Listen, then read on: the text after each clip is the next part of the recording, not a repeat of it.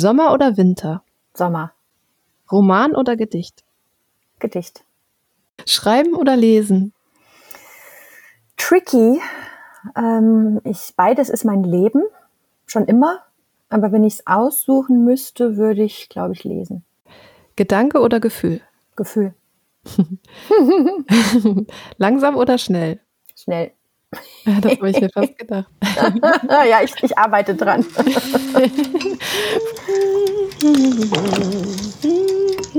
Heute haben wir das Thema Mama Burnout.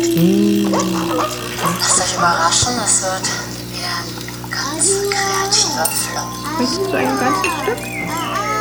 Ja. Mmh, Mutterkuchen. Das schmeckt ja lecker, danke. Chaos, Kunst und Muttermund. Der Podcast für Kreativität und Mutterschaft.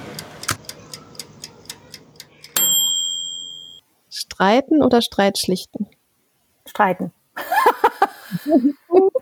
cool.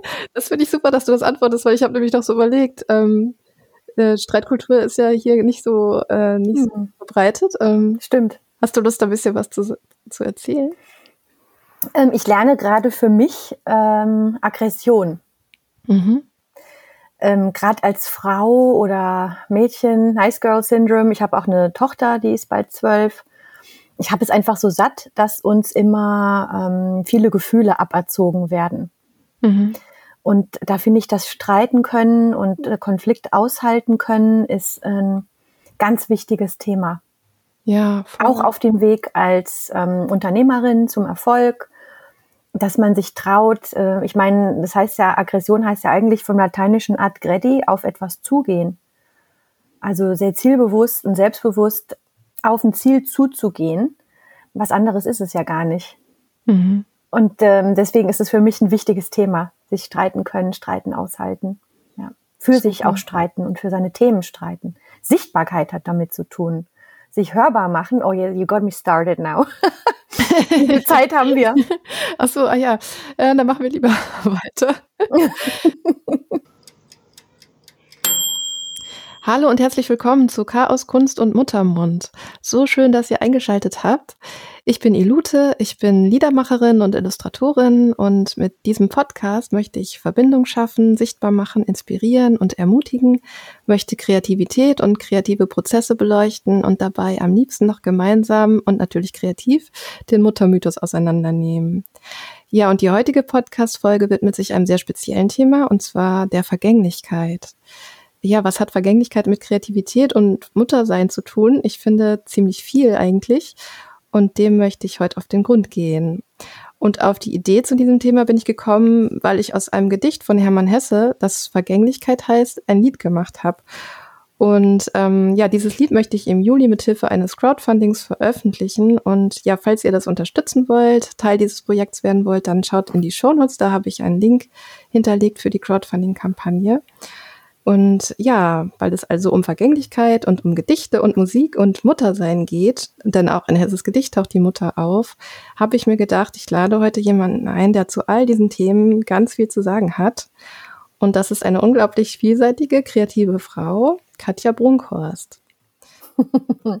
hallo, hallo liebe Ute. Danke, dass du mich eingeladen hast und dass wir uns auf diese Weise kennenlernen. Es freut mich enorm. Ich, ich freue mich auch total, das ist so cool. Also wir haben vorher wirklich noch kein Wort miteinander gesprochen quasi. Das ist jetzt unser Kennenlernen und ja, es ist total spannend, ähm, was du alles machst. Also Katja ist Philologin, Rockmusikerin, Mutter, Mentorin, Yogalehrerin, freie Autorin, Texterin und Gründerin der Branding-Agentur Bright Idea. Und all diese Rollen verbindet, wie du selber schreibst, die Faszination für Kommunikation in jeder ihrer Form, wie sie klingt und gelingen kann. Und ja, diesen, diesen letzten Satz vor allem, das hat mich irgendwie sofort so voll inspiriert und berührt, weil da so viel eben von, von Sprache mitschwingt und auch dieses, hm. ja, dieses Lautmalerische, das ist so verspielt. Und das ist mir auch überhaupt so aufgefallen, als ich mich so ein bisschen umgeschaut habe auf deinen Seiten. Also du hast ja verschiedene Seiten. Das mhm. allein ich schon total spannend. Wirkt alles total verspielt. Und ähm, oh, das ist schön. Ja, und ich wollte, würde gerne wissen, wie, wie nimmst du das selber wahr? Also nimmst du das mhm. auch so wahr oder? Mhm. Verspielt, das ist ein ganz, ganz tolles Kompliment. Das freut mich gerade enorm, weil ähm, ich mich jetzt ja schon seit ein paar Jahren im Online-Business-Kontext bewege. Und da ist es nicht unbedingt gut, beziehungsweise nicht unbedingt ein Kompliment. Und das, ja, man wird so hin trainiert wieder auf ähm, Utilitarismus. Ute steckt da auch wieder drin. Uti Utilitarismus ähm, und Fokus und ja, Monetization und all diese schrecklichen Begriffe, ähm, was einerseits wichtig ist, wenn man ja ein Geschäft haben will. Ähm, andererseits finde ich aber wirklich schwierig, die beiden Sachen ähm, Kreativität und Produktivität äh, koexistieren zu lassen, weil sie sind eigentlich Feinde, glaube ich. Ähm, und ganz oft haben mir Coaches und Mentorinnen im Laufe der Jahre schon versucht zu verklickern, ich muss eine Sache finden, ich darf nur noch eine Sache machen, eine ideale Kundin, eine Webseite, eine Sprache. Es geht aber eigentlich, es geht einfach nicht. Ich habe es oft mhm. versucht, aber ich bin und bleib eine ja, menschliche Diskokugel, fürchte ich. Super. Ja. Und das Spielen und die Kreativität sind da eingebaut. Die kriegst du, glaube ich, auch nicht mehr raus in diesem Leben. Ja, das wäre auch äh, sofort meine nächste Frage gewesen. Diese vielen verschiedenen Sachen, die du machst, die ja auch mhm. erstmal auf den ersten Blick auch gar nicht unbedingt zusammenhängen, ne? also Yoga, mhm. Musik, ähm, obwohl ne, auf den zweiten Blick dann ja schon. Mhm. Ähm, also war das für dich immer schon ein Thema, diese Vielseitigkeit, oder hat sich das irgendwann entwickelt? Und genau, wie war da so dein Prozess, diesen Weg dann eben zu gehen, obwohl das ja im Außen eher immer ähm, abgewertet wird oder, oder mhm. einem irgendwie erschwert wird, wenn man diesen Weg geht? Mm, du hast recht. Ähm, das fing eigentlich schon an in der Kindheit, dass es hieß, äh, naja, du kannst ja alles ein bisschen und nichts richtig. das war schon so, wow, ah, okay. Mhm. Jack of all trades, Master of none heißt es ja so schön.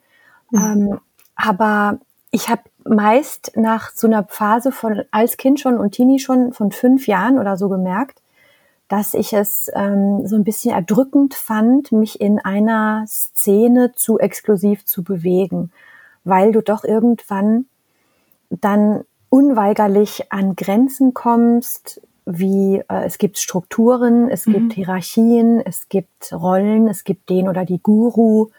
Ähm, und ich fand das tatsächlich das Gegenteil von dem, wo ich als Freigeist eigentlich hinstrebe und die tolle Yogini Donna Holloman hat da so einen Spitzensatz zugesagt. Das ist eine, äh, ich weiß gar nicht, ob sie noch lebt. Ich, sie verzeihe mir, falls doch. Sie ist auf jeden Fall schon was älter. Und sie ist eine der ähm, Schülerinnen von Iyengar selbst gewesen. Und also sie hat wirklich was drauf im Thema Yoga, ist sehr advanced, auch auf ihrem spirituellen Weg. Und die hat zum Beispiel den tollen Satz gesagt, I'm not a yogi. I like drinking wine in cowboy bars. Also was mhm. ja halt, ne, zwei Sachen sind, die auf den ersten Blick nicht zusammenpassen oder wo manche Menschen, die sich halt über den Yoga definieren, die Nase rümpfen würden, oh, oh Gott, die trinkt noch Alkohol. Ähm, ich fand diesen Satz so befreiend und so herzerfrischend. Und ähm, das war bei mir halt ähnlich, ne? Große Liebe zum Yoga, lange Jahre mich damit befasst, äh, Ausbildungen gemacht, aber gleichermaßen auch lange, lange in der Musik unter anderem auch Punkrock unterwegs und ähm, ja, warum darf mich das nicht beides mit ausmachen? Warum muss ich ja meine Identität aufgeben, ähm, um als Expertin zu gelten? Und das habe ich halt nie so richtig abgekauft, diesen mhm. Glaubenssatz. Und ähm, als letztes vielleicht noch der Gedanke, dass man nicht stehen bleiben darf auf dem Weg zu sich selbst. Und dass man auch bei keiner Disziplin äh, oder keiner Definition oder Tätigkeit stehen bleiben darf, sondern irgendwann, wenn man sie, und das sehe ich schon so, in die Tiefe verstanden hat, ich bin ja kein Scanner, der Sachen nur so oberflächlich macht, sondern ich schreibe ja dann gleich eine Doktorarbeit zu einem Thema, das mich interessiert, so quasi, und auch echt, ähm, dann sollte man aber weitergehen und zu so gucken, ähm, ja, aber was davon ist jetzt, was schwingt da bei mir mit?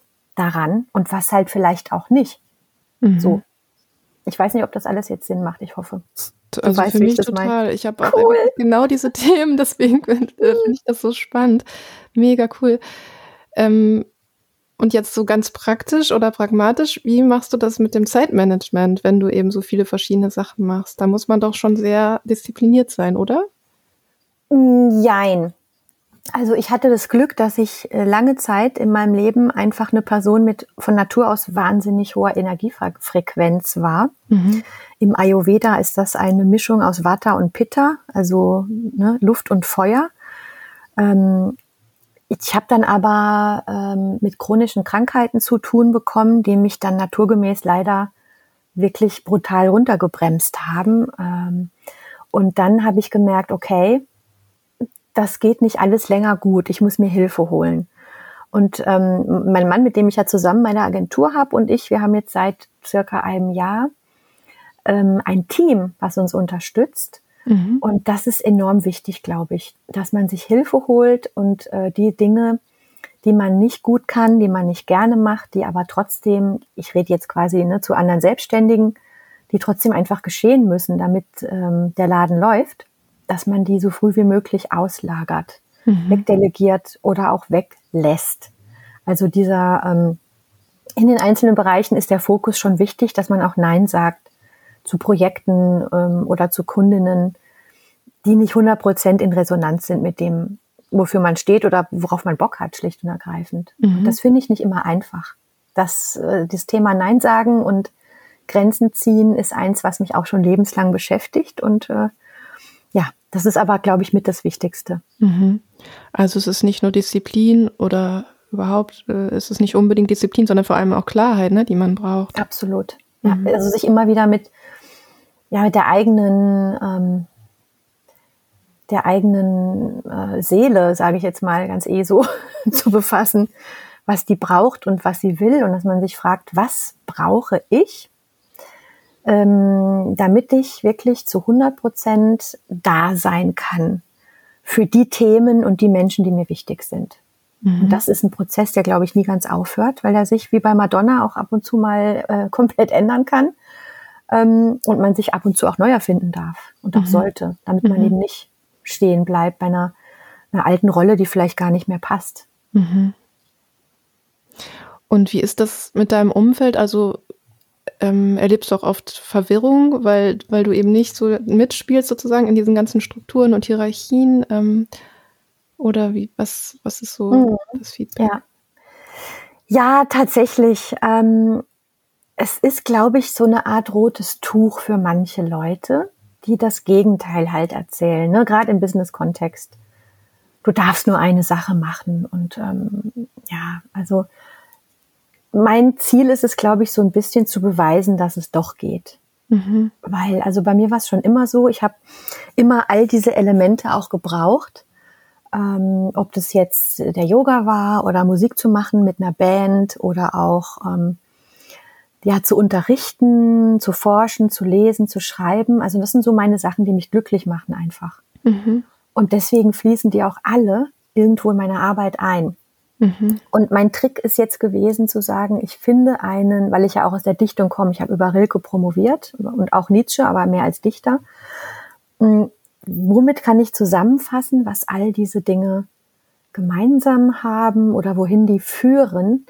Und das ist für mich mein Claim, äh, der heißt Revealing Identities, weil ich finde, dass sowohl Musik als auch äh, Literatur, als auch ähm, äh, der Yoga helfen, äh, dir selber wieder näher zu kommen, indem du erkennst, äh, welche Schichten du abstreifen kannst, ob es Scham ist, ja, von der falschen Identität zum Beispiel, ähm, oder, oder, oder, ähm, und damit versuche ich immer quasi missionierend durch die Lande zu ziehen und zu sagen, ähm, wir sind Menschen und wir, wie Walt Whitman sagt, uh, contain multitudes.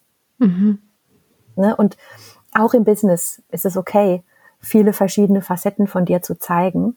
Ähm, das Ganze ja, ich nenne das Personal Branding. Das war für mich lange, lange ein Schimpfwort, weil ich komme aus eher der linken Szene, der Punkrock-Szene, der Yoga-Szene, Working Class Family, you name it. Ich habe diese ganzen Blockaden gegen das Konzept von Branding oder auch Selbstvermarktung quasi schon mit in die Wiege gelegt bekommen. Ähm, ich finde es aber sehr lohnend, sich damit zu befassen, gerade wenn man sich als jemand identifiziert, der vielleicht ähm, die Dinge wieder verändern will, hin zu mehr Empathie, hin zu mehr Bildung, zu mehr Herzensbildung auch, weil das Patriarchat mit diesen ganzen anderen Werten die Erde so ziemlich in den Ruin getrieben hat. Ist so, es ist ja keine Übertreibung. Mhm. Ähm, ist es mir wirklich ein Anliegen, zu sagen, wir können die Dinge auch anders machen und wir können ja uns als Menschen weiterentwickeln und das hilft manchmal dabei, uns in diesem Prozess auch nach draußen zu zeigen und das ist für mich Branding ist eigentlich Persönlichkeitsentwicklung. Und dass es nicht alle verstehen und dass dadurch das, was ich mache, nicht massentauglich ist, das ist dann an der Stelle auch in Ordnung, weil die richtigen Leute, die verstehen das und die sind dann sofort Feuer und Flamme. Mhm. Oh, das finde ich echt mega, mega spannend. Das sind auch echt Themen, die, die mich auch total beschäftigen. Ah, oh, schön. Ja, das ich dachte freut halt mich. Ja, das auch, ist die Resonanz, ne? Ja, voll. Weil ich, ich dachte eben auch lange Zeit, ich muss mich irgendwie entscheiden, Illustration, Musik, Illustration, Musik. Und ich habe mhm. da so lange drunter gelitten. Ja. Und das ist wirklich auch noch gar nicht so lange, dass ich mich immer mehr dafür geöffnet habe, mich eben nicht entscheiden zu müssen und das auch eben verbinden zu können und auch zu verstehen, genau was du eben sagst, was ich brauche, ne, was mir gut tut.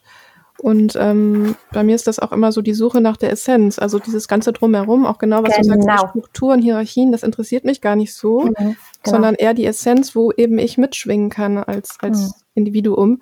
Ähm, und was aber am Ende ja auch wieder alle verbindet miteinander. Ne? Also das ja. ist auch dieses Paradoxon, was ich so total liebe. Ja. Ähm, Jetzt habe ich irgendwie voll den Faden verloren, aber das genau. Macht ja, ähm, genau, ich wollte doch sagen zu diesem Branding, da ist ja auch das Paradoxon, das, das finde ich so spannend, weil eigentlich ist es ja erstmal was, was Fixierendes, würde man ja denken, ne? So, genau. das bin Richtig. ich, bla bla. Ja, ja. Und damit es die anderen eben auch verstehen, erkläre ich das. Ähm, mhm. Aber ähm, eigentlich ne, ist man ja beweglich und, ähm, und will sich ja eben nicht festlegen. Und ich glaube, das ist Richtig. ja, was viele dann eher abschreckt davon. Ne? Ja, aber ich sehe das halt wirklich so, ich bin so froh, dass ich das schöne Bild vom Disco-Ball halt für mich gefunden habe. Mhm. Ähm, es gibt ja diesen sehr, sehr tollen äh, Tea-Towel-Spruch, äh, Coffee-Table-Spruch. ähm, You are hundreds of pieces of broken glass put together to form a magical ball of light. You're not broken, you're a disco ball. Mhm. Ich liebe diesen Spruch. Und ja. ähm, da hat Rilke was ganz Ähnliches gesagt. Ähm, und Anfang glänzt an allen Bruchstellen unseres Misslingens. Das finde ich auch so schön. Das ist wie diese japanische Kunst Kibuki heißt die, ja. glaube ich, ne, wo man die kaputten Teetassen mit Gold ja. absichtlich sichtbar repariert. Mhm. Ähm, das finde ich so das Schöne, das Bild. Ähm, du kannst verschiedene Facetten zeigen, solltest du auch. Und die sind ja dann trotzdem irgendwo fixiert auf diesem, auf dieser Disco-Kugel. Aber du hast immer noch die Freiheit und die Beweglichkeit, die so zu drehen, wie es gerade Sinn macht, wie es gerade mhm. passt. Mal strahlt mehr die eine Facette heller, mal äh, scheinst du, strahlst du ganz hell in einem Raum mit lauter anderen Diskokugeln zusammen und man beleuchtet sich gegenseitig. Ähm, du packst da auch alle Facetten drauf, die vielleicht auf den ersten Blick nicht so hübsch poliert sind, aber die dich unverwechselbar machen, damit du nicht klingst wie alle. Und äh, gerade bei mir zum Beispiel, also ich kann dich ja nur ermutigen auf deinem Weg, weil meine Kombi, das ist halt wirklich was, man liebt es oder man hasst es. ja, also ich quatsch ganz viel Englisch zwischendurch, weil ich halt lange, lange in London gelebt habe. Ähm, das mögen auch viele nicht, aber mhm. ich habe es mir, äh, ich habe es aufgegeben, mir das abzugewöhnen, weil die, die das doof finden, sind halt nicht meine idealen Leute. Oder mhm. es, es geht halt wirklich um dieses Prinzip der Resonanz, der mhm. Schwingung. Ja, voll. Das ist auch wieder Rilke. Ich bin auch jemand, der wahnsinnig viel Nietzsche und Rilke zitiert. Das muss man auch mögen. Oder eben nicht. Auch gut. Aber es gibt ja dieses tolle Zitat, ähm, wie ein Bogenstrich, der aus zwei Seiten eine Stimme zieht. Und du als Musikerin weißt bestimmt auch sofort, was ich damit meine. Man kann ja mit anderen wunderbar ähm, sich ergänzen und in Harmonie sein und mitschwingen, wenn der Resonanzraum stimmt. Und der Bogen kann ja auch der gemeinsame sein. Also es gibt da wahnsinnig viele Musikanalogien. Ähm, da können wir noch bis übermorgen drüber reden. Aber ich finde, es ist kein Widerspruch. Ähm, um das deine Frage jetzt endlich zu beantworten. Ja. Ich finde, es ja. ist kein Widerspruch. Man kann viele Facetten zeigen und trotzdem eine klare Botschaft haben. Was nämlich ist das Gemeinsame hinter diesen ganzen Interessen oder Passionen? Was daran ist es, was dich bewegt und womit du andere bewegen kannst? Ja. Wie nur du es kannst. Ja. Und das Tolle ist ja auch, wenn ich schwinge, dann ähm, kann ich ja andere auch inspirieren, auch zu schwingen, ne, in Richtig. ihrer eigenen Frequenz. Oder manchmal ist es ja auch so, dass ich mit durch mein Schwingen bei anderen Bereiche zum Schwingen bringe, ne, die irgendwie mhm. vielleicht ein bisschen verschüttet wurden oder so, ne? Und, ähm, genau, ja. und ich glaube, das ist ja auch das, wonach wir alle immer suchen und weswegen wir auch Geschichten so toll finden, mhm. weil wir ja uns selber auch immer wieder suchen und uns eben in den anderen Geschichten auch wiederfinden können. Genau. Und, ähm, und das ist wahrscheinlich das Schöne an diesem, also was in diesem Branding sozusagen drinsteckt am Potenzial und was äh, eigentlich da abgelehnt wird, ist das der Missbrauch davon, ne, der, der hm. dadurch betrieben wird. Genau, Manipulation, ja, und, ja, ne? richtig. Genau. Und das ist, finde ich, auch total schön, wenn man dann das differenziert. Und ähm, das finde ich auch so erfrischend, bei dir, dass du so differenziert auf die Dinge schaust und deswegen auch in allem so einen Schatz so entdecken kannst, ne? Und sofort immer in diese oder auch deine eigenen, ne? Du hast ja gesagt, wie du wie du groß geworden bist, eigentlich mit ganz vielen negativen Glaubenssätzen mhm. gegenüber diesem Thema, ja. dass du das so voll für dich eben auseinander nimmst und ähm, ne, dadurch auch immer wieder diesen Freigeist dir bewahren kannst. Das finde ich mhm. total inspirierend. Danke, das höre ich sehr, sehr gern. Weil man kriegt schon, oder ich in dem Fall, ich sage ja nicht so gerne Mann, ich kriege durchaus auch Gegenwind, weil es, wie gesagt, ähm, bestehende ähm, Glaubenssätze oder Geschäftsmodelle sogar, ähm, Guru-Positionen, you name it, auch ähm, challenged so ein bisschen. Ne? Ja, ja. Voll spannend. Also bei mir ist das auch sehr dieses Thema mit der Verspieltheit. Deswegen hat mich das eben bei dir auch interessiert, weil ich habe eben so eine ganz kindliche Verspieltheit mhm. und ich habe immer wieder ähm, Feedback bekommen und ähm, also immer wieder so gespiegelt bekommen, dass, dass Leute mich oder meine Arbeit nicht so ganz ernst nehmen, weil das eben mhm. diese kindliche mhm. Verspieltheit hat. Mhm. Weil eben Kinder in dieser Gesellschaft ja auch ja. nicht ernst genommen werden. Ne? Ja, und, ähm, mhm. und das ist auch was, worunter ich lange echt gelitten habe und mhm. ja immer wieder auch so ins ja. Zweifeln komme, aber immer mehr auch so für mich so ähm, ja so klar bekomme, dass das einfach zu mir gehört und dass es eben einfach nur die Bewertung ist und ähm, dass es überhaupt nicht deswegen irgendwie minderwertiger ist, Absolut, nur weil es irgendwie eine kindliche Verspieltheit hat. Im Gegenteil, ich bin ja sowieso für die Umwertung aller Werte, wie Nietzsche sagt. Mhm. Ähm, ja, ist so. Der hat ja auch dieses wunderbare Zitat, ähm, Unschuld ist das Kind und Vergessen, ein aus sich rollendes Rad, ein Ja sagen, ein Neuanfang. Ich, ich krieg's nicht mehr ganz zusammen, aber einfach, dass man wieder sieht, Kunst, äh, Humor, Unernst, ja, kindliche Verspieltheit, all diese Dinge, Empathie, ja, das sind eigentlich die Dinge, die uns als Menschheit äh, ja vielleicht sogar überleben lassen, wenn wir Glück haben. Und ähm, dass man da mal hinschaut, was haben wir eigentlich als Gesellschaft lange, lange feti fetischisiert, heißt es auf Deutsch, ne? so auf den, auf den Götzensockel gestellt. Ähm, das ist ja fast schon pathologischer Narzissmus. Also mhm. diese Leute à la Trump und wie sie alle heißen, ne? die mhm. Me First and the Gimme Gimmes. Und ähm, ich bin wirklich dafür, dass wir ähm, die Werte wieder umwandeln, weil es ums nackte Überleben geht mittlerweile für die Menschheit und diesen ganzen patriarchalen Quatsch ähm, hinter uns lassen dürfen. Und ähm, was wollte ich jetzt sagen? Jetzt klingelt gerade mein Telefon im Hintergrund. So sorry, aber es hört gleich wieder auf. ich höre es gar nicht. es hört gleich wieder auf. Ähm, ich wollte jetzt gerade noch was sagen, aber jetzt musst du mich erst wieder was fragen, weil ich habe es vergessen. Entschuldigung. Kein Problem. Ja, also ich wollte nur kurz auch nochmal sagen zu dieser kindlichen Verspieltheit. Ähm, dadurch, dass ich eben auch da viel Gegenwind eben oder viel Kritik bekommen habe, habe ich mich dadurch aber auch intensiver mit ihr auseinandergesetzt. Mhm. Ähm, und dann auch nochmal, seit ich eben Mutter geworden bin, nochmal auf eine neue Art, weil mir dann auch nochmal eben diese Kinderfeindlichkeit und auch die Frauenfeindlichkeit, also Mütterfeindlichkeit und dahinter steht ja auch die Frauenfeindlichkeit, nochmal viel mehr bewusst geworden ist. Mhm. Aber dadurch habe ich mich dann eben auch ähm, viel intensiver damit auseinandergesetzt und, ähm, und dann eben auch angefangen, diese positiven Aspekte dieser kindlichen Verspieltheit zu entdecken. Und das finde ich hm. jetzt dann ja auch wieder das Schöne daran, ne? wenn man ja, Gegenwind und Kritik bekommt und einen das schmerzt und dann schaut man genauer hin. Absolut, und, und ja. Dann kann man auch so eine Wertschätzung für das empfinden, ne? was man hm. da, was man da hat oder was in einem schwingt. Hm. Und da ist mir auch nochmal so bewusst geworden, dass eben diese kindliche Verspieltheit, jetzt, ich weiß nicht, wie oft ich das jetzt schon gesagt habe, ähm, so die Ah, Kraft hat, so schwere Themen und schwierige Themen so auf eine ganz besondere Art ähm, zu, zu durchleuchten oder zu thematisieren ähm, Hm.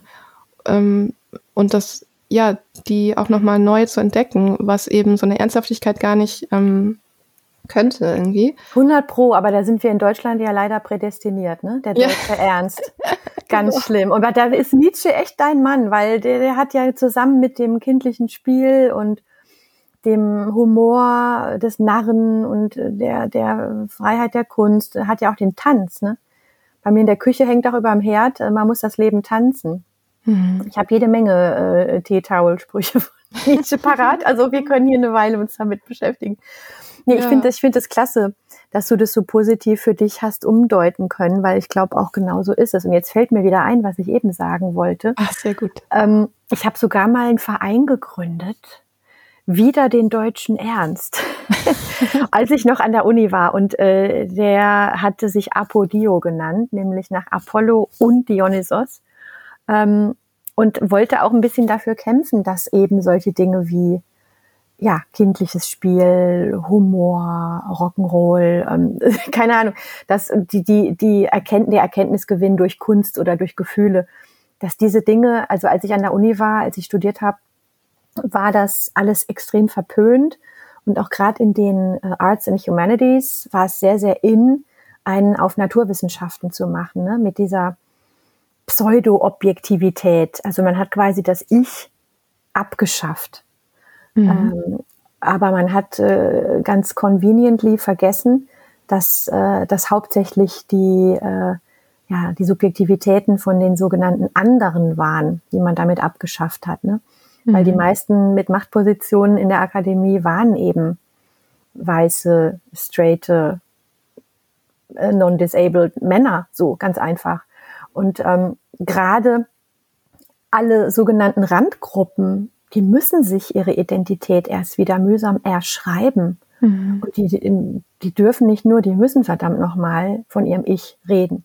Mhm. Und ähm, Viv Albertine hat diesen tollen Satz gesagt, ähm, es kann keine Kunst mehr von Männern geben. Die Männer haben auserzählt, die haben Jahrtausende lang haben die die Geschichten dominiert und die Geschichte. Und äh, Kunst ist per Definition was Neues und das Kunst, die, die wirklich äh, matters, es kann, kann es nur noch von Frauen geben in Zukunft. Mhm. Frauensternchen. Genau. Mhm. Gut, Viv, Viv hat Women gesagt, aber sie ist auch Baujahr, was ist sie, 53. Mhm. Sie macht es noch ohne Sternchen. Ja, genau, deswegen habe ich es einfach mal dazu gefügt. Ja. Ah, wow, ah, krieg- da kriege ich auch wieder gleich Gänsehaut, mega, ja. Ja. Und ähm, um nochmal den Bogen zum Thema Vergänglichkeit zu ziehen, oder wie sagt man, ähm, du, du beschäftigst dich ja ähm, auch eben mit Gedichtvertonung Mhm. Ähm, und mit Rilke, hattest du ja auch schon gesagt. Genau. Und ist dir auch das Thema Vergänglichkeit da schon über den Weg gelaufen? Na klar, ja klar. Also Rilke ist ja, ja, und auch Nietzsche, aber vor allem Rilke hat sich viel mit dem Thema beschäftigt und ähm, spontan erinnere ich einen schönen Satz, den er über den Tod jetzt zum Beispiel konkret sagt. Äh, der Tod ist wie die uns abgewandte dunkle Seite des Mondes. Ähm, dass wir da halt viel zu selten hingucken Mhm. oder den viel zu selten sichtbar machen und sehen, obwohl er doch wirklich unab unabdingbarer Teil des Lebens ist. Und Lou Andreas Salome wiederum hat über Rilke nach dessen Tod ganz spannend ähm, an Freud geschrieben. Ähm, ich weiß nicht, ob du das weißt, aber sie wollte ja Rilke immer zu Freud schicken. Und Rilke hat immer gesagt, nein, nein, ich traue dem nicht. Ich will nicht zur Psychoanalyse. Was, was, wenn sie mit meinen äh, Teufeln auch meine Engeln mir austreiben, meine Engel mir austreiben? Oh ja. Ist auch ein schöner Satz. Ne? Mhm. Aber sie hat an Freud geschrieben, einen wunderbaren Satz über Rilke, ähm, dass erst nach seinem Tod ihr seine Umrisslinie plötzlich endlich ganz klar geworden sei. Also was ihn ausgemacht hat, seine Mhm. Identität hat erst sein Tod. Also die Mhm. Vollendung. Mhm. Ne, Das vielleicht, das fand ich sehr spannend, weil eine Identität ist dann vielleicht während wir leben, was ja konstante Veränderung ist, mhm. gar nicht wirklich greifbar. Und dann hat sie aber noch den niedlichen Satz angefügt, aber man schwätzt es sich nicht ins Klare. ja. Cool. Ach, und ein Gedicht haben wir vertont, das heißt äh, Enterrement. Beerdigung. Mhm. Das hat so was Nick Cave-artiges gekriegt. Das gefällt mir sehr gut. Mhm. Mhm. Ja. Und ähm, was ist für dich, wo siehst du den Zusammenhang zwischen Vergänglichkeit und Kreativität? Naja, in erster Linie ist es wahrscheinlich der vergebliche Versuch, äh, gegen die Vergänglichkeit anzuschreiben, zu singen, zu malen, zu ähm, kreieren. Mhm. Das hast du ja bei Freud schon den Gegensatz zwischen Eros und Thanatos, also the Pleasure Principle und the Death Drive, dass die quasi wie Yin und Yang nicht ohne einander können, aber sich auch immer wieder bis aufs Blut bekämpfen. Also mhm. Thanatos, der, der Todestrieb, der alles zurück in den Zustand des Anorganischen versetzen will und dagegen kämpft aber dann immer wieder Eros. Aber es ist doch so schön hier und will wieder irgendwie Pleasure und äh, das ist dann der Trieb, der uns letztendlich, wozu auch der Schaffenstrieb gehört, am Leben erhält. Also ich finde Kreativität lebenswichtig, tatsächlich. Mhm. Aber gerade auch aus diesem Wissen, also diese Human Condition ist ja das Wissen um unsere Vergänglichkeit, aus diesem Wissen heraus. Wow. Deswegen sind wir Menschen kreativ, glaube ich. Mhm. Wahnsinn, das finde ich total spannend. Das muss ich erstmal sagen lassen.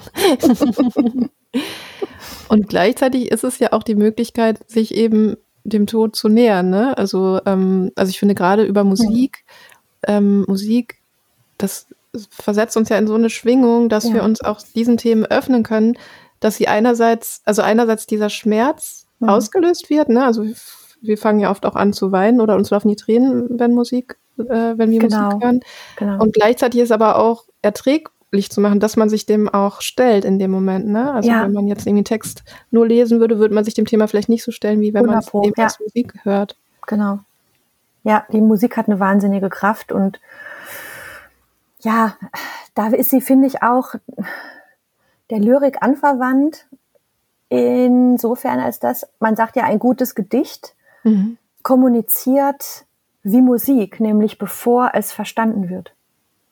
Also es mhm. ist quasi ein, eine ähm, überlegene Art der Kognition durch Musik, wie auch durch Gefühle. Und da sind sich die beiden sehr nah, glaube ich. Mhm. Ja, Dass man Dinge versteht, die der Verstand oder auch dann die Sprache, die ja sehr viel wieder mit, mit Bewusstsein zu tun haben, mhm. ähm, nicht so gut fassen können. Mhm. Nur genau, sie macht das Unfassbare, ja, greifbar, erträglich. Und das sind dann alles wieder so Wortbilder, die, die mit dem Körper wieder zu tun haben. Ja. Sehr, sehr spannend, das ganze Themenfeld auf jeden Fall. Das ist ja wirklich mega spannend. Also ich liebe ja auch ähm, Lieder, also deswegen schreibe ich ja auch Lieder, weil genau diese, diese Kombination aus Text, also Information über mhm. Text mhm. oder auch eben, was man alles mit Text machen kann und kombiniert mit Musik und äh, was das erzeugt beim Hörer, das finde ich wirklich so unfassbar ja. toll. Ja, unglaublich powerful. Deswegen mhm. gibt es ja auch äh, Nationalhymnen. Ne? Mhm. Du kannst ja ganze Weltengeschicke über diese Nationalhymnen steuern, weil wenn du anguckst, dir bei irgendeinem x-beliebigen internationalen Fußballspiel, alle stehen da, Hand aufs Herz, die Tränen laufen. Das ist ja Wahnsinn, wie du Menschen mit, damit dann auch manipulieren kannst, wenn du es gut machst. Ne? Mhm. Ja, Wahnsinn. Ja. Und, ähm, und so zur Gedichtvertonung, ähm, also weil ich habe das jetzt erst einmal gemacht, eben mit diesem mhm. Hesse-Gedicht und das war irgendwie auch eher so Zufall. Ich bin drüber mhm. gestolpert, das hat mich cool. berührt, habe ich mich ans Klavier gesetzt, ein Lied war da so. Ach, schön. Und ich hatte überhaupt keinen Plan oder irgendwas, ähm, aber irgendwie hat sich das so gefügt. Ähm, und da würde ich total gerne wissen, weil du ja jetzt auch schon mehrere Gedichte vertont hast, was ähm, ja wieder so deine Herangehensweise ist und was dich dazu so motiviert hat. Und ja, vielleicht hast du Lust, da ein bisschen zu, zu erzählen. Das ist irre, ähm, wie ähnlich. Wir haben echt ganz viel gemeinsam, glaube ich. Es ist bei mir auch damals aus Zufall entstanden. Mhm. Und zwar Ich glaube, es war 2008. Damals. ich bin ja schon alt. Ich werde nächstes Jahr 50. Anyway, ähm, das war 2008 und ich bin mit meinem damaligen Schlagzeuger, ich hatte damals noch eine, naja, so eine Surf-Punk-Pop-Band in Köln, die hieß A Tennis Drama for the Screaming Masses, auch ein geiler Name. Aber ähm, die lebt übrigens gerade wahrscheinlich wieder auf, man darf gespannt sein. Auf jeden Fall war ich mit dem damaligen Drummer verabredet in einer Mühle in Südfrankreich. Äh, direkt nach einer Rilke-Konferenz an der Sorbonne, wo teilweise Thema war die französischen Gedichte Rilkes. Mhm. Die haben mich ja vom Hocker gefetzt. Wirklich, ich bin, habe mich sofort schockverliebt, weil die kannte ich noch nicht gut. Ich habe viel von Rilke gelesen, ich möchte sagen fast alles, aber da ich Französisch nicht wirklich gut kann, im Gegensatz zu Englisch und Holländisch, ähm, hatte ich mich damit halt noch nicht weiter befasst. Anyway, also ich hatte gerade diesen Stapel französischer Rilke-Gedichte mit im Gepäck und bin dann ähm, runter nach Lyon gefahren. Da hat mich dann der Drummer abgeholt. Wir sind in diese Mühle gefahren und wollten einfach ein paar Songs schreiben und ein paar Songs aufnehmen. Und dann direkt am ersten Abend hat er sich halt an sein Keyboard gesetzt und hat improvisiert und ich habe einfach ähm, mir das nächstbeste Stück Papier geschnappt. Da war ein Gedicht von Rilke drauf, ein französisches, nämlich Mouvement de Rêve, Traumbewegung. Und ähm, das Lied war, ich glaube, in fünf Minuten fertig. Es war wirklich, es kam von ganz oben. Ähm, anders kann man es nicht sagen. Also mhm. es ist auch heute noch mein Lieblingsstück. Es sind dann noch weitere neun insgesamt entstanden.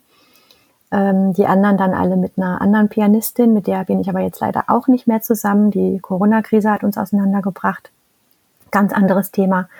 Aber ähm, ja, dann kam nämlich, dann ging halt drei Jahre ins Land äh, und dann kam ein Anruf aus Paris ob ich denn wohl an der deutschen Botschaft ähm, in der Mairie von irgendeinem Arrondissement äh, auf dem auf der Europatagung, Europafest irgendwas auftreten würde. Mit meinen vertonten Regelgedichten. Und habe ich gedacht, juhu, super toll. Und dann, oh shit, ich habe doch nur eins. Und dann habe ich mir eben die ähm, ja überlegt, wen nehme ich denn dazu, weil die Band in Köln gab es nicht mehr. Ich war zu dem Zeitpunkt auch schon umgezogen und habe mich dann an eine Jazzpianistin erinnert, mit der ich mal gejammt hatte, habe die angerufen und dann ja, haben wir noch einen Schwung weitere Gedichte zusammen vertont. Es ging auch ratzfatz, super schnell. Ähm, also ich habe halt Gedichte genommen, die mit mir was gemacht haben. Mhm. Und dann sind wir zusammen, ich glaube, dreimal im Proberaum und dann hatten wir neun weitere Stücke. Es ging also echt super schnell. Teilweise habe ich die ähm, Musik angeschleppt, teilweise sie, teilweise ist es ganz einfach beim Jam entstanden, aber sehr, sehr, sehr schnell auch wieder. Mhm. Und ich habe zu Rilke schon immer, es klingt jetzt vielleicht pathetisch, aber ist so, eine sehr, sehr tiefe Verbindung. Mhm. Also ich habe mich ja wirklich jahrelang mit seinem kompletten Werk befasst, mit allen Briefwechseln, ähm, habe an seinem Grab im Wallis in der Schweiz gestanden und habe geheult. ich gedacht, mhm. da liegt er, nur zwei Meter weg und doch so fern. Ähm, es ist ja schon, als ob du jemand gut kennst, wenn du dich mhm. so mit seinen, ja, nicht nur offiziell veröffentlichten Werken, sondern auch mit den Briefen, mit den Tagebüchern, einfach mit allem so intensiv auseinandersetzt. Mhm. Und deswegen haben für mich die Gedichte, obwohl ich nicht jedes Wort verstanden habe, auch gleich über den Klang funktioniert. Ja. Und ich glaube, wir haben es deswegen auch geschafft, dass die Gedichtvertonungen wirklich enorm berühren. Also wir haben die dreimal aufführen dürfen, dann kam leider Corona und das war's dann auch. Aber wir haben auch weinendes Publikum gehabt, was mich, klingt jetzt vielleicht gemein, aber was mich auch sehr gefreut hat, weil man will ja letztendlich Menschen bewegen, mhm. ne? dass sie Dinge verstehen ähm, oder sehen, wieder oder ganz neu. Ja. Hm. Ja, und auch so in Kontakt kommen ne, mit, genau. mit Anteilen, die ja. vielleicht irgendwie nicht geschwungen haben bis dahin. Genau, und wir haben das dann beim letzten Mal dann auch verbunden mit, ähm, was auch sehr spannend war, mit ähm, einem meiner Lieblings-Sanskrit-Mantras, mhm. nämlich das Mantra an den Klang. Das kennst du das? Das ist nee. wunderschön. Das heißt Nada Brahma. Mhm. Nada Brahma, das ist das Mantra an die ja, die, die göttliche Macht des Klangs, uns in Glückseligkeit zu versetzen, wenn wir darauf meditieren, weil der Klang das Älteste ist im Universum, der Älteste unserer Sinne und von ganz weit her uns am schnellsten wieder äh, zurückversetzen kann mhm. in andere Zustände und auch am nächsten uns wieder zu uns selbst zurückbringen kann. Also mhm. Mantra ist für mich auch eine ganz, ganz große Liebe und das am Yoga, was mich mit am meisten fasziniert. Mhm. Was aber leider hier im Westen fast gar nicht mehr gemacht wird. Ne? Es wird fast überhaupt kein Mantra, also während der Asana-Praxis. Was eigentlich Sinn der Sache ist, das wird hier leider fast gar nicht mehr geübt und die Menschen, habe ich das Gefühl, die meisten sagen auch, ah, nee, Mantra, lass mal, das ist nichts für mich. Mhm. Ohne es wenigstens mal ausprobiert zu haben. Das finde mhm. ich mal schade. Ja.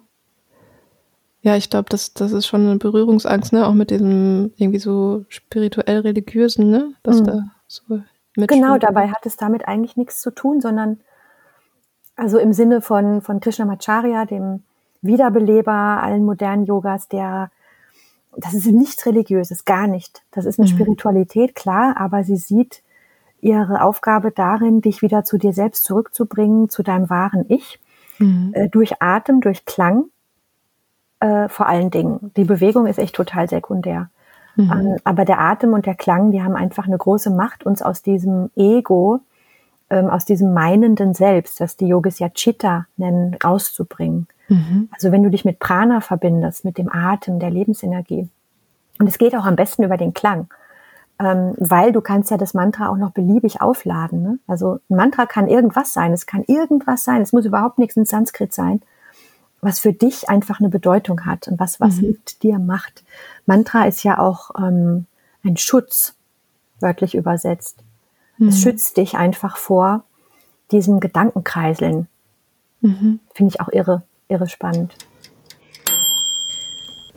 Ja, und weil es in dieser Folge um Vergänglichkeit geht, ähm, habe ich auch die O-Ton-Rubrik diesem Thema gewidmet. Und ähm, ja, das ist die Rubrik, in der sammle ich Stimmen von Müttern zu Themen ähm, rund um Kreativität und Mutterschaft. Und ja, da ging es diesmal um Vergänglichkeit und da habe ich ganz viele berührende Kommentare zugeschickt bekommen und die spiele ich jetzt einfach mal ab. O-Ton, O-Ton, O-Ton. Hallo. Also Vergänglichkeit, das spricht mich ja sehr an. Und das mit dem Thema Mutterschaft zu verknüpfen, das ist ja eine richtig geniale, eine richtig geniale Idee. Weil eigentlich passt das ja erstmal gar nicht zusammen. würde ich mal so sagen, also vordergründig, weil äh, Mutterschaft ja eigentlich erstmal so auf Leben schaffen und äh, Leben bringen und so äh, ausgerichtet ist. Aber das ist dann eigentlich eine total philosophische Frage, weil das sind so ganz intensive Lebensmomente. Also jetzt für mich als Frau, ich bin ja jetzt auch schon fast in der nächsten Phase, weil die Kinder schon ausgezogen sind gerade. Ähm, aber trotzdem mit bisher die prägendste Phase eigentlich war in meinem Leben. Und die natürlich in den einzelnen Zeitabschnitten sehr vergänglich war. Also die Schwangerschaft, äh, die ganzen einzelnen Phasen der Schwangerschaft, dann äh, die Stillphase so dann äh, ja im Prinzip dieses Aufwachsen des Kindes und das immer mehr Abnabeln ist ja auch eine Vergänglichkeit. Und jetzt die krasse Vergänglichkeit, also dieses direkten Mutterdaseins, dass äh, die ausziehen, aus dem Nest fliegen sozusagen, auch wieder Vergänglichkeit und äh, es gibt, äh, fällt mir auch der Satz dazu ein, den man früher mal gehört haben, oh, wie die Zeit vergeht und das sieht man an den Kindern, ach, sind die groß geworden und so, fand ich immer total albern, aber ist so. Jetzt sieht man das selber so und sagt das auch so. Und ja, also es ist, ist es eigentlich latent immer da, diese Vergänglichkeit, obwohl als Mutter ich das eigentlich lieber verdränge oder da nie, nicht auf dem Schirm habe. Also so, außer dann, wenn irgendwas ist, Krankheit oder ne, so was Einschneidendes. Ja, also das sind meine Gedanken dazu und äh, ich finde es sehr inspirierend und äh, super Thema, super Song und so eine Vertonung. Ah, ich liebe sowas. Ähm, also bei mir war das zum einen so, dass ähm, ja mir so die Möglichkeit meines Todes auf einmal präsenter wurde, als, ähm, als meine Tochter auf die Welt gekommen war, weil ich dann auf einmal so Gedanken hatte wie, ähm, ja, ähm, ich muss ja dieses Kind jetzt begleiten und ich darf es nicht allein lassen und ich darf jetzt nicht sterben. Ähm, und dadurch habe ich automatisch irgendwie ans Sterben gedacht, also ganz anders als vorher in meinem Leben. Ähm, das war so der eine Aspekt, der mir das Thema nochmal so näher gebracht hat. Ja, so dieser Wunsch, irgendwie da sein und da bleiben zu wollen, um immer für das Kind da zu sein. Ähm, und die Gewissheit, dass das eben nicht möglich ist ähm, auf Dauer, weil das Leben eben endlich ist. Und ähm, ja, und so der andere Aspekt war dieses so ein bisschen Paradoxe, dass ähm, ja so ein Kind ja erstmal das Gegenteil von Vergänglichkeit ist. Es bringt ja, ähm, ja, es kommt ein neues Leben und ein neues Leben entsteht und ähm, diese, diese Urkraft, diese Frische, diese, diese heftige, schnelle Entwicklung, die man da so mitverfolgt und miterlebt ähm, und auch, die ja auch die eigene Kindheit nochmal hochbringt und ähm, ja, so viele Aspekte hatte ich so das Gefühl, die erlebe ich einfach nochmal, die kann ich jetzt nochmal neu lernen und neu, be neu beobachten, neu, aus einer neuen Perspektive meine eigene Kindheit nochmal aufarbeiten.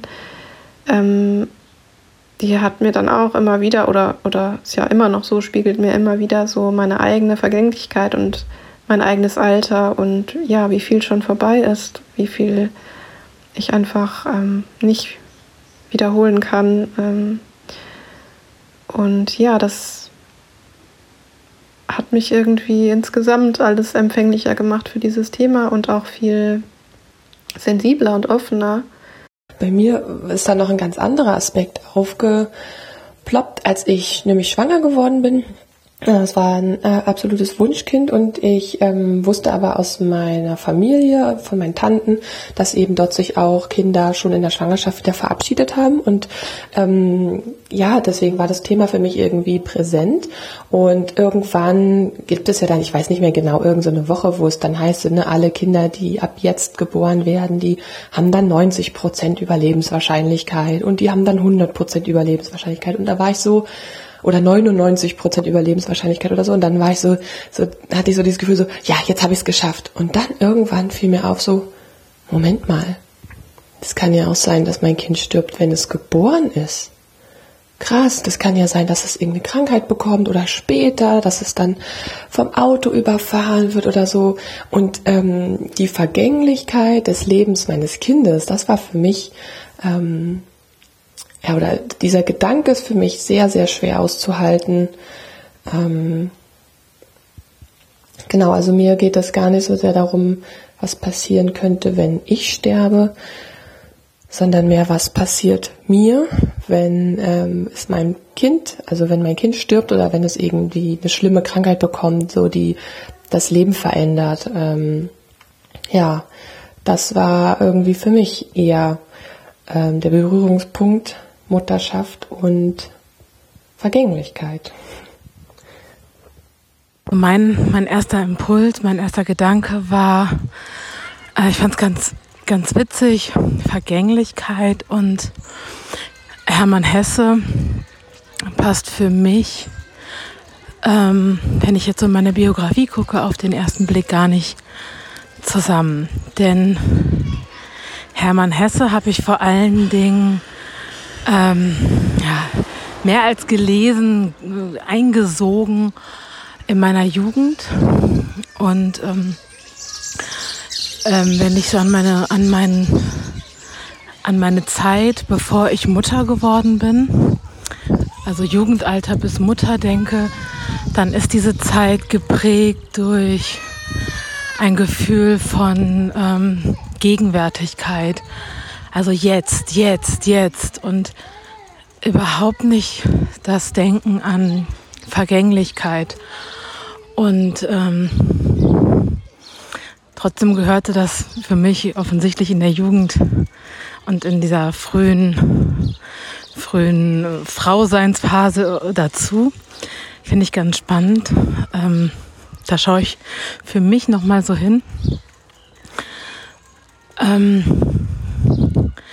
und heute, wenn ich das von meinem, von meinem heutigen Ich aus, Vergänglichkeit, dann denke ich tatsächlich ähm, als allererstes an meine Mutter, äh, mit der ich ein ganz, ganz enges Verhältnis hatte. Äh, also wirklich ein ganz, ganz enges Verhältnis und die ist im August letzten Jahres verstorben. Ähm, genau, und ja, ist jetzt noch nicht ein Jahr her. Ich bin also noch ganz stark in dem Prozess, ja, von dem ich auch weiß, dass er nie zu Ende sein wird. Ähm, und da hat sich der, das Gefühl für Vergänglichkeit ganz stark verändert. Also zu Anfang, oder nicht zu Anfang, sondern eher so gleichzeitig. Ähm, also meine Mutter ist mit 62 gestorben und da war dieses Gefühl von, alles ist vergänglich, ähm, so stark da, dass, ja, dieses, du darfst anhalten und ähm, den Augenblick genießen, wurde fast zu einem Du musst anhalten. Und auch die Frage, was ist passiert, also vor der Mutterschaft und in der Jugend, da war das, da fühlte es sich für mich, da habe ich darüber gar nicht nachgedacht. Ne, es war alles im Jetzt, im Augenblick. Und ähm, das, ich weiß nicht, ob ich es verloren habe, aber durch den Tod meiner Mutter ist mir das total bewusst geworden, ähm, wie vergänglich alles ist. Und genau, also dass ich da, also meine Mutter hat, hatte auch noch so viel vor, was sie machen wollte. Und dann war eben keine Zeit mehr da. Und dieses Schieb nicht auf. Ähm, ja, was du jetzt fühlst, mach's. Und gleichzeitig, und das ist so spannend für mich, war es aber auch, äh,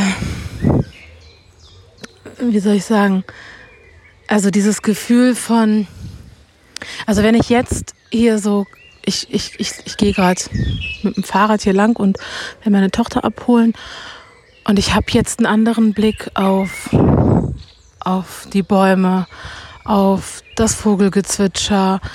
Auch nicht immer, aber ganz, ganz oft spüre ich mich seit dem Tod meiner Mutter so stark mit der Natur verbunden, ähm, so stark mit allem verbunden, was lebt, äh, so stark mit meiner Mutter verbunden, mit meiner Großmutter verbunden, mit ähm, ja mit meinen mit mit Ahnen verbunden, die ich gar nicht kenne ähm, mit meinen Töchtern verbunden. Ich sehe meine Töchter an und ich habe jetzt viel weniger Angst vorm Sterben, weil ich denke, dass alles bleibt. Also obwohl alles Wandel ist, nichts ist beständig, alles ist Wandel, alles fließt, ist es auch gleichzeitig auf Tag folgt Nacht folgt Tag es ist dieser Kreislauf. Es ist, ähm, ja, wo kein Schatten, da kein Licht. Und dann kommt aber auch wieder der Schatten. Also, wisst ihr, was ich meine? Es ist, es ist auf der einen Seite, schau hin, denn dein Leben ist endlich. Aber das Leben an sich ist es eben nicht. Und darin finde ich immer wieder so viel Kraft.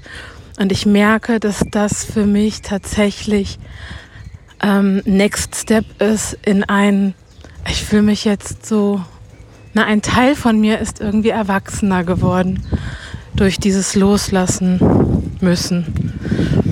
Ähm, oh, jetzt habe ich viel geredet. Ich hoffe, ich hoffe, ihr könnt was mitnehmen. Also insgesamt zum Thema Vergänglichkeit und Muttersein, Elternsein war der Punkt, an dem ich Mutter geworden bin, war halt was, wo ich mir auch meiner eigenen Vergänglichkeit nochmal viel, viel bewusster geworden bin.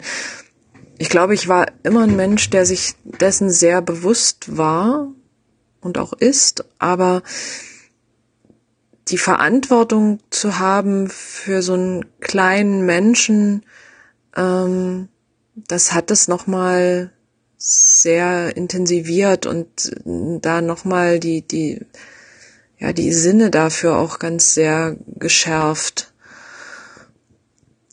Also bei, bei mir zumindest. Ähm, und bei dem Gedicht ähm, ist es so, dass ich ja, also diese, diese Vergänglichkeit oder, die, oder diese Beziehung zwischen Eltern und Kind, das ist ja, das hat ja ganz viel so mit unseren Emotionen zu tun. Und für mich bringt dieser Text so ganz sehr zum Ausdruck, ähm, dass so überall diese Vergänglichkeit ist und letztlich sind die Dinge immer im Wandel, aber das, was so für uns so einen Wert hat oder was die Dinge wertvoll macht, sind oft unsere Emotionen, unsere Gefühle, die sich mit einer Situation verbinden. Und da ist natürlich die Zeit der Kindheit und der frühen Kindheit, diese enge Bindung noch an, an seine Eltern oder insgesamt Bindungspersonen, ähm, glaube ich, ganz intensiv und ganz prägend zum Thema Vergänglichkeit jetzt von mir. Als unsere erste Tochter kurz vor ihrem ersten Geburtstag stand, ist meine Mutter gestorben.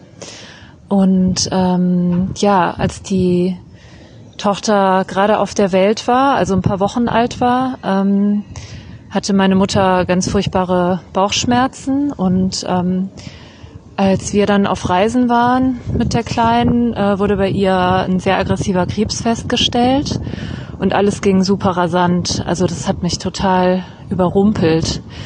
Ähm, ja, und sie hatte dann Chemotherapien, die dann zuerst angeschlagen haben und später nicht mehr. Und so ist dann aus einer eigentlich ansonsten kerngesunden Frau mit äh, super, weiß ich nicht, was man alles für Werte hat, Blutwerten und, also, nee, nicht Blutwerten, also ne, ihre anderen Organe und alles war super. Sie war für ihr Alter super fit, aber dann hat sie halt dieser Krebs ereilt. Ähm, ja, und innerhalb von kürzester Zeit äh, ist sie immer ja schlapper und schmaler geworden und der Krebs hat sie dann halt wirklich äh, besiegt. Ja, und äh, das war für mich eine super intensive Zeit mit ganz vielen Einblicken, Erkenntnissen, ähm, Gefühlen gleichzeitig.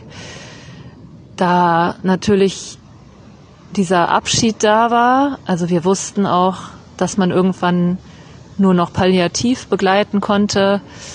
Ähm, wir konnten zum Glück halt diese Phase noch nutzen, um Abschied zu nehmen und gleichzeitig hatten wir dieses neue Leben da, die kleine Tochter und das war beides gleichzeitig. Das war seltsam, magisch und schmerzhaft und schön und auch tröstend und ähm, ja, mir fehlen so ein bisschen die Worte. Also was ich ähm, in Erinnerungen mitnehme aus der Zeit, ist diese wahnsinnige Verletzlichkeit, diese wahnsinnige Demut, also auch das das Lernen, sich dem Leben einfach hinzugeben, ohne irgendetwas groß in größeren Zusammenhängen kontrollieren zu können, darauf zu vertrauen, dass das neue Leben geschützt ist und ähm, dass unsere Tochter ein langes Leben vor sich haben wird, ähm, dass der Tod an der einen Ecke steht, aber an der anderen nicht. dass nicht plötzlich alle geliebten Menschen sterben. Also immer wieder sich klar zu machen, hier hört was auf, an der anderen Stelle fängt was an. Und ich erinnere mich noch gut, wie ich unsere Tochter dann ins Bett gebracht habe und ähm, für sie gesungen habe und diese Situation für die Tochter zu singen mich so aufgewühlt hat. Ähm, also gerade beim Singen werden ja so viele Dinge losgerüttelt ähm, und man kommt so in anderen Zugang zu sich selber. Und ich habe wirklich äh, Sturzbäche geweint, was auch gut war in der Phase, aber es war gleichzeitig auch anstrengend. Ähm, weil ich ja eigentlich nur kurz die Tochter ins Bett bringen wollte und ja, weil ich mir nämlich immer wieder dann vor Augen hatte, äh, ja, dieses Wesen, was ich gerade kennenlerne, dieser Mensch, der gerade angekommen ist, von dem werde ich mich auch irgendwann verabschieden.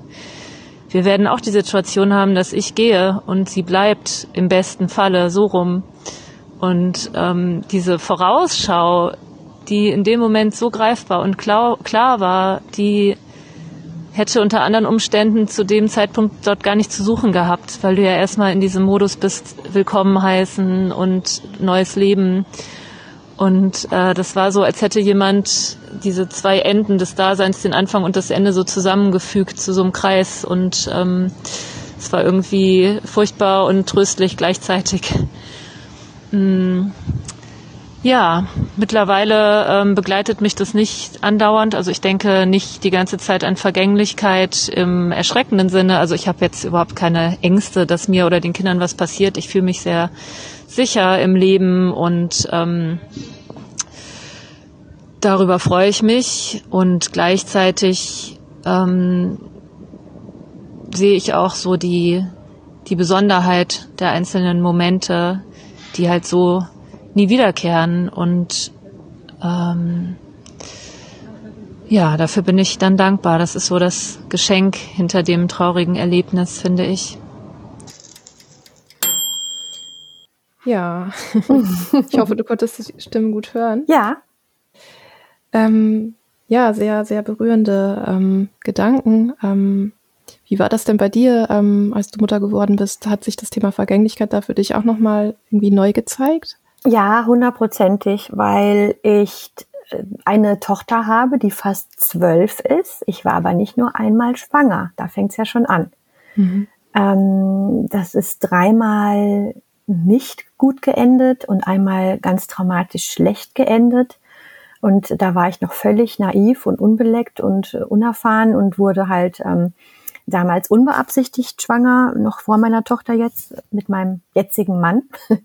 Und ähm, da rechnest du ja nicht mit Dingen, die so schief gehen können, mhm. so schrecklich schief gehen können. Und da habe ich auch einen Artikel geschrieben, neulich fürs Elephant, Elephant Journal, den kannst du vielleicht verlinken oder den kann ich dir mal schicken.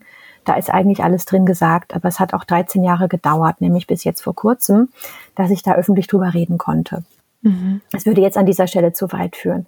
Ähm, dann ist mein anderer Gedanke, natürlich wieder mit Rilke, ähm, das Requiem an Paula Modersohn-Becker, die mhm. ja auch Künstlerin war und wo Rilke den ähm, Konflikt vom Leben und der großen Arbeit lamentiert, mit mhm. dem ja immer wieder vor allem die Frauen zu tun haben die Vergänglichkeit deines eigenen Selbst als Schaffende, die mhm. ja damals in der Zeit von Rilke und Modersohn Becker noch mal eine andere Hausnummer war für die Frauen, mhm. die sich wirklich tatsächlich entscheiden mussten.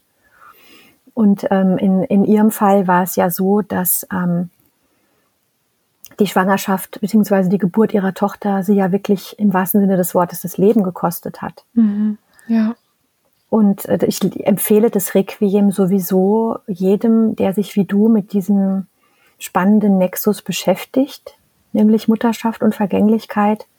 Ich glaube, er bringt es da wirklich komplett auf den Punkt. Das ist eine Meisterschaft, dieser Text zum Niederknien. Ähm, wo er sagt auch, dass die ähm, Schwangere oder die Mutter ja auch schon ähm, den Samen des Todes mitgebiert. Weil jedes Kind, was geboren wird, hat ja schon, ja, den eigenen, trägt ja schon den eigenen Tod in sich und damit trägt die Mutter, besonders mhm. die schwangere Mutter, den Tod quasi doppelt mit in sich mhm. und bringt ja im Prinzip den Tod auch auf die Welt. Also unglaublich vielschichtig, dieses Gedicht ähm, und das Thema, mit dem du dich da befasst. Ähm, das passt, glaube ich, wirklich richtig gut zusammen. Und ähm, Ja, also dann auch nochmal, wie gesagt, sehr berührend ähm, spricht es einfach die eigene Vergänglichkeit als Künstlerin an.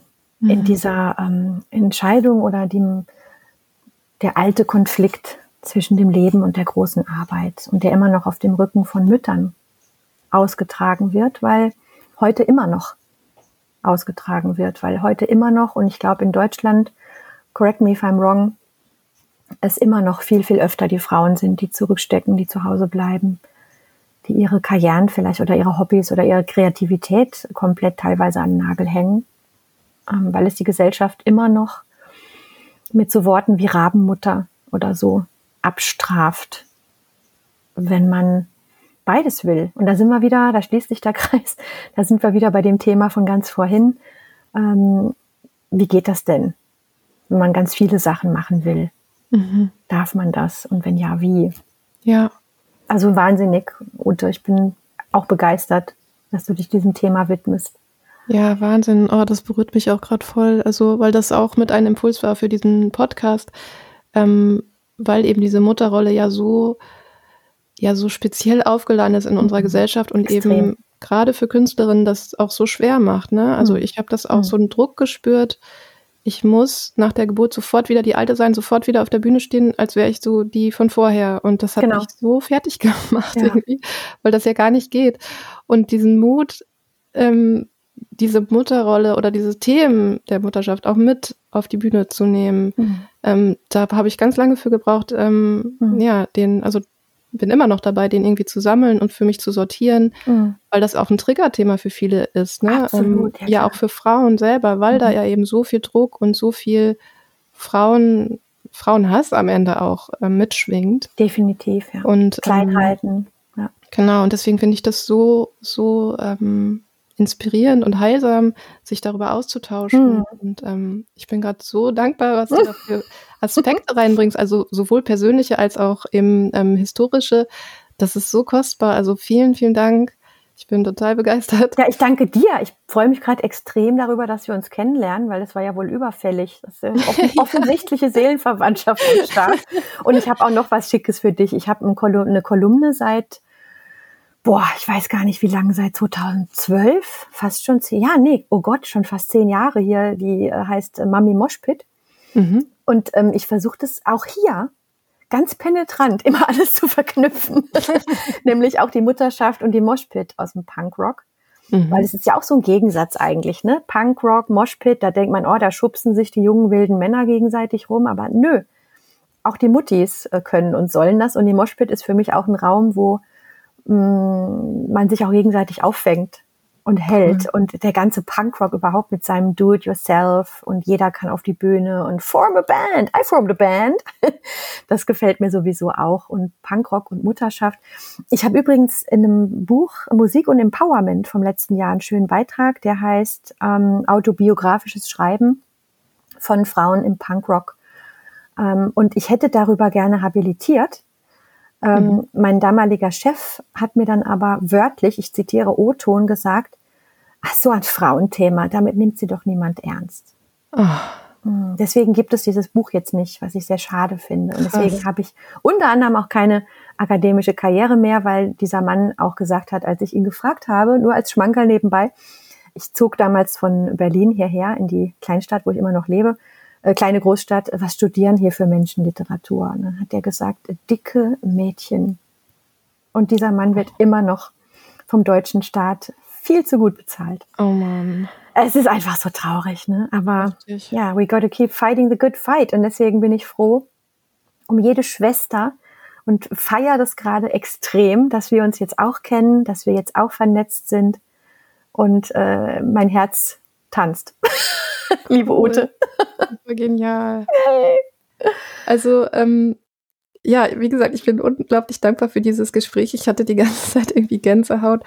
Ähm, also, falls ihr noch mehr über Katja erfahren wollt, geht unbedingt auf ihre Seite und ähm, ich verlinke das natürlich in den Show Notes und auch ähm, ganz viel von allem, ähm, was Katja jetzt gesagt hat in der Sendung, weil da waren so viele spannende Inputs dabei, versuche ich zu verlinken. Ähm, und ja, Gibt es noch irgendwas, was du gerne loswerden würdest, was die Zuhörenden unbedingt über dich oder von dir wissen sollten? Ja, ähm, ein Thema, was mir auch ganz doll am Herzen liegt, ist Empathie für dich selbst. Ähm, in der Yoga-Philosophie und auch im Buddhismus heißt das Maitri.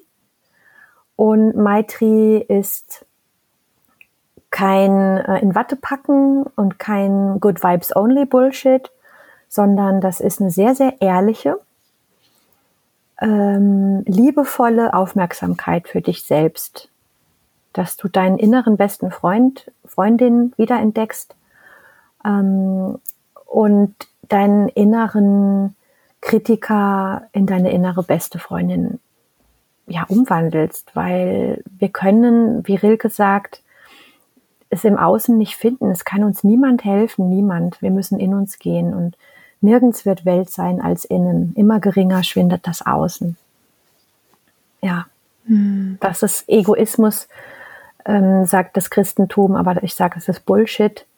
Ich sage ähm, mit Bruce Lee, dass ähm, andere zu kennen ist Weisheit, aber dich selbst zu kennen ist Erleuchtung.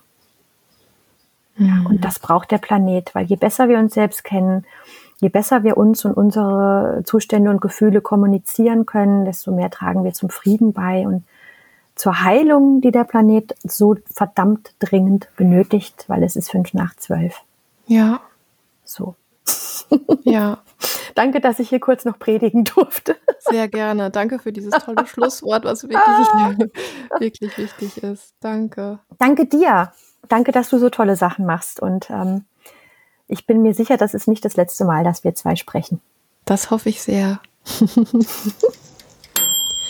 ja, und ähm, wenn ihr neugierig auf meine Vergänglichkeit-Gedichtvertonung seid, dann schaut sehr gerne auf meiner Crowdfunding-Seite vorbei.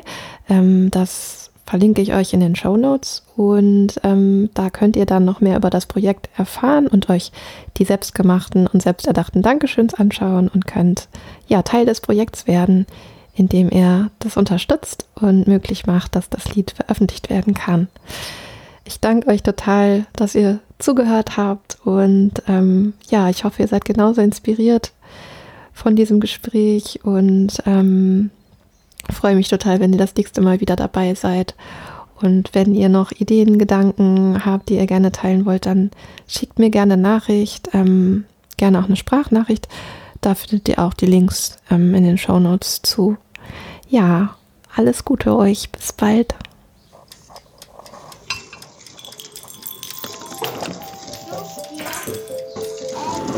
Das war's für heute mit Chaos, Kunst und Muttermund. Der Podcast für Kreativi. ich freue mich, wenn ihr das nächste Mal wieder dabei seid.